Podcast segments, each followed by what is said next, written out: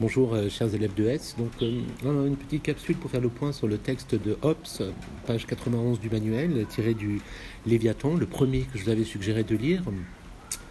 Euh, donc on a déjà dit que Hobbes crée un contrat de soumission et d'association euh, à partir, euh, c'est son expression, un contrat de soumission et d'association à partir d'une anthropologie extrêmement sombre de l'homme.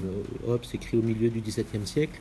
Il est contemporain d'une violence politique qui justifie aussi cette autorité de l'État, cet autoritarisme hein, parfois de l'État. On en fait le théoricien de l'absolutisme, et pourtant, je le rappelle, Hobbes a pensé cette idée de droit naturel euh, bien qu'il soit quasiment immédiatement euh, confisqué. Donc Hobbes n'a jamais pensé hein, qu'il existât un, état de nature. C'est une hypothèse de travail qui permet de comprendre la nature du contrat, euh, comment les hommes étant dans un état de liberté naturelle, d'égalité naturelle complet, ont-ils pu se déterminer, se raisonner et créer un état? Et nous le savons, c'est pour nous protéger les uns des autres. Parce que cette égalité naturelle engendre la guerre, la guerre de tous contre tous, euh, cette absence d'égalité aussi euh, décisive, c'est-à-dire que euh, tous, d'une certaine façon, peuvent se renverser et aucun ne pourra se maintenir indéfiniment. et c'est pour ça que la guerre est entraînée. Les hommes sont naturellement égaux dans leurs besoins, dans leurs aptitudes et dans l'espoir aussi d'atteindre leurs objectifs respectifs, donc l'affrontement est inévitable. Donc une égalité d'aptitude, bien sûr il y a des plus forts, mais une égalité dans l'espoir d'atteindre nos fins, euh, mettent les hommes en concurrence et ils deviennent en effet ennemis. Donc il y a, et Hobbes le montre très bien, à la fois un désir absolu de s'affirmer et cette égalité qui va engendrer la guerre euh, dans ce champ clos de la, nature euh, où s'affrontent des forces brutes, où il y a le chaos des passions, la compétition, la défiance, l'orgueil, la fierté et tout ce qui s'ensuit. Euh, et qui va nécessairement euh, engendrer une sorte de lutte euh, pour le pouvoir. Donc Hobbes décrit de façon tout à fait admirable cet état d'insécurité et de peur permanente hein, qui justifie effectivement que la guerre est un état perpétuel. Elle n'est même plus un événement, elle est continue. le temps est à la guerre, hein, comme le temps est à la pluie, mais d'une averse, hein, d'un orage qui ne s'arrêtera jamais. Euh, donc, il s'agit euh, de comprendre les motifs rationnels par lesquels les hommes sortent euh, de cette liberté naturelle avec cette invention organiciste tout à fait fascinante que nous voyons dans le texte du pacte de soumission. qui va en effet rendre possible la paix civile, hein, la finalité essentielle de l'intérêt général, et bien sûr l'établissement de la paix civile par le pacte de soumission.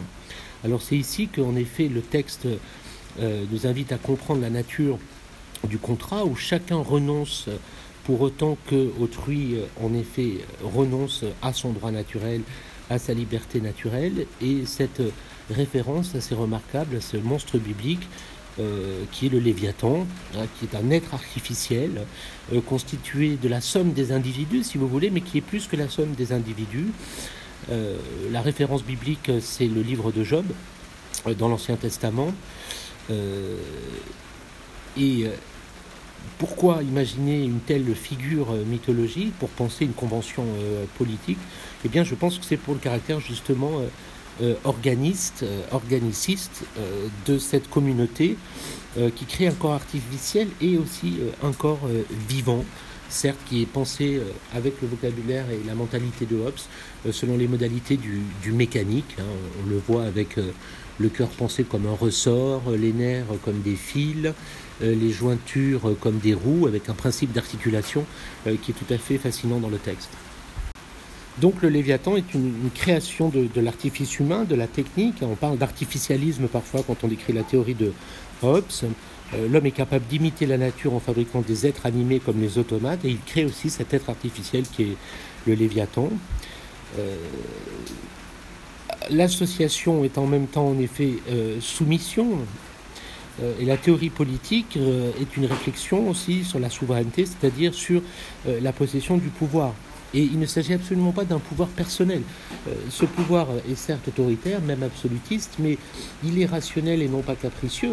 Il n'est pas le fait d'une loi du plus fort aveugle parce qu'il naît d'un consentement, certes forcé par la violence des hommes, mais il naît quand même d'un consentement des hommes qui, au devenant raisonnable, euh, condescendent à renoncer à leur liberté naturelle, vous l'avez compris.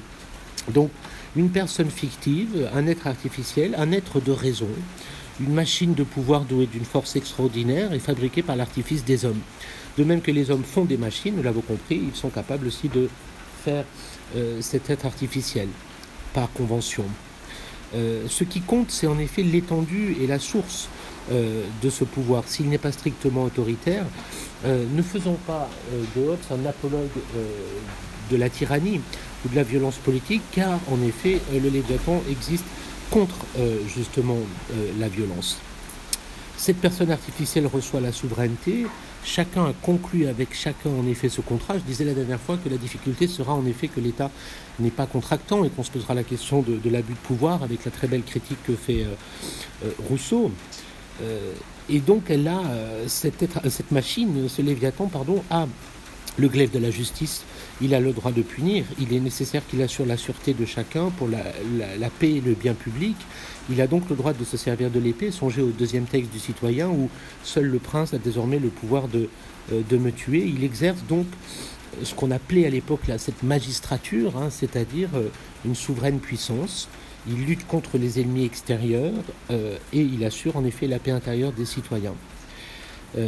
donc une assemblée où un homme seul euh, va euh, détenir euh, finalement tous les éléments de ce pouvoir du fait que chacun ait raisonnablement renoncé à exercer en effet sa liberté naturelle. Alors il est vrai, et c'est vraiment ce que notera Rousseau, je vais vous mettre les textes sur le lien, euh, qui a une sorte d'ambivalence de la philosophie politique de Hobbes, hein, très clairement, puisque est donné une liberté naturelle, reconnu un droit naturel qui est cependant euh, ensuite comme confisqué, ou les hommes en tout cas y renoncent volontairement, on pourrait parler de la, servitude volontaire. Il est vrai que le pouvoir du Léviathan n'est pas un pouvoir euh, partagé, il n'y a aucune notion de séparation bien sûr du pouvoir euh, dans la pensée de Hobbes, c'est-à-dire que Rousseau dira que c'est une aliénation, l'aliénation de chaque associé avec tous ses droits, toute la communauté.